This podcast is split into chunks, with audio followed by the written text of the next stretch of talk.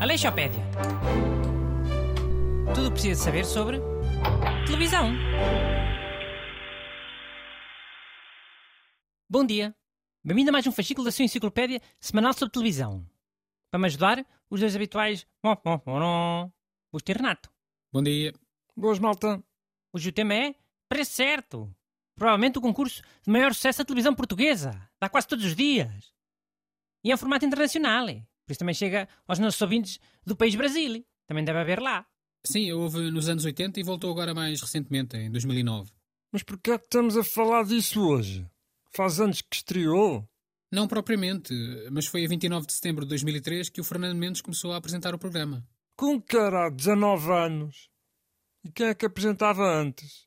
Era o Jorge Gabriel, apresentou um ano, mas já tinha havido um preço certo semanal em prime time nos anos 90, apresentado pelo Carlos Cruz e pelo Nicolau Breiner. Mas foi só com o Fernando Mendes que o programa se tornou o sucesso que é hoje. O Fernando Mendes, antes de ser apresentador, era comediante. Por isso é que ele tem jeito. Ele até fazia uma série que eu gostava muito antes de fazer isso do preço certo. Uma série que era um fartado de rir. Qual? O Nós os Ricos? Sim, era o Gosma. Ele era rico e tinha um mordomo que lhe chamava o Gosma. Era o Carlos Areia. Dizia, ô oh, Gosma, Gosma. Ai, o Carlos Areia era muito importante.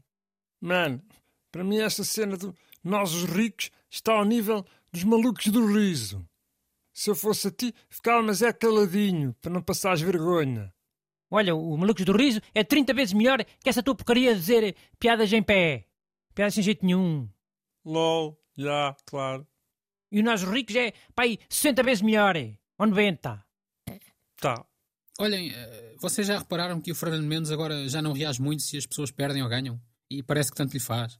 Mas acho que isso faz dele um mau apresentador? Ele é o melhor apresentador que aquele programa já teve. Ele é que já foi apresentado por três lendas vivas da apresentação. Não, não. Acho que é o apresentador ideal. Até acho que essa postura ajuda a desdramatizar a coisa. Para os concorrentes deve ser melhor. Tira a pressão e assim. Mas. Mas o quê? Estás a dizer isso num tom de mas? Pá, às vezes acaba por parecer um pouco insensível. A pessoa perde uma montra de prémios que lhe podia mudar a vida e ele, pronto, fica com a mesma expressão. Pois é, pois é. Todo displicente. Ah, perdeu a paciência, foi para pouco. Ah, Deus, obrigado, né? Mas acho que isso é, é o estilo dele, não é? Não é uma questão de falta de empatia. Man, mas sabes que há profissões que a malta começa a ficar insensível. Tipo coisas que traziam, sim, emoções fortes, depois começam a deixar de fazer efeito. Depois, tipo, a pessoa começa a não sentir nada. Tipo o quê? Tipo os veterinários que dão injeções aos cãezinhos velhos para eles morrerem? É mais aquela malta que passa muito tempo em cenários de guerra, eh, que depois se sente culpada por já não sentir empatia. Pá, é mais ou menos já, mas. Uh, ainda há dias vi um artigo sobre a plataforma TikTok. Aquilo é sempre desafios bem parvos, não é? E malta a querer chamar a atenção. Mas depois aparecem boas cenas de violência e malta a aleijar-se de propósito e cenas sexuais. Ok, mas o que é que isso tem a ver? Pá, tem a ver que falaram com um man que trabalhava lá no TikTok, que era moderador, e depois ele foi desabafar para uma revista a dizer que estava a ficar insensível a, assim, às cenas bem traumáticas, que já não lhe fazia diferença, e, e depois a cena do Fernando Mendes também pode ser essa. É todos os dias a lidar com a frustração das pessoas que perdem e depois, tipo, tu desenvolves um, um mecanismo de proteção. Perdes a empatia para não sofreres. Então achas que é um mecanismo de defesa? De autopreservação? Já, yeah, acho que pode ser. Ele não perdeu bué peso até. Que as cenas psicológicas costumam afetar bué o peso das pessoas. Mas basta lembrar-te da anorexia. Achas que o Fernando Mendes perdeu peso por causa dos nervos? Acho que não foi nada por isso. Então achas que foi o quê?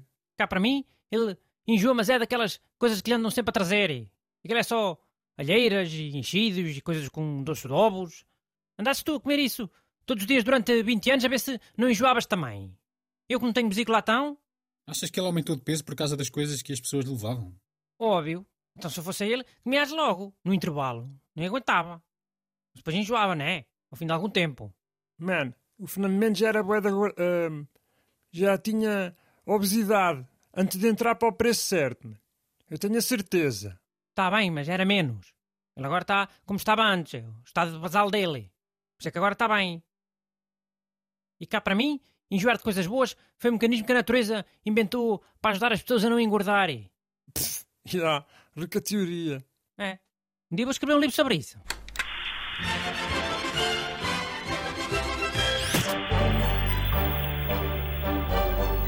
Aleixopédia. Tudo o que precisa saber sobre televisão.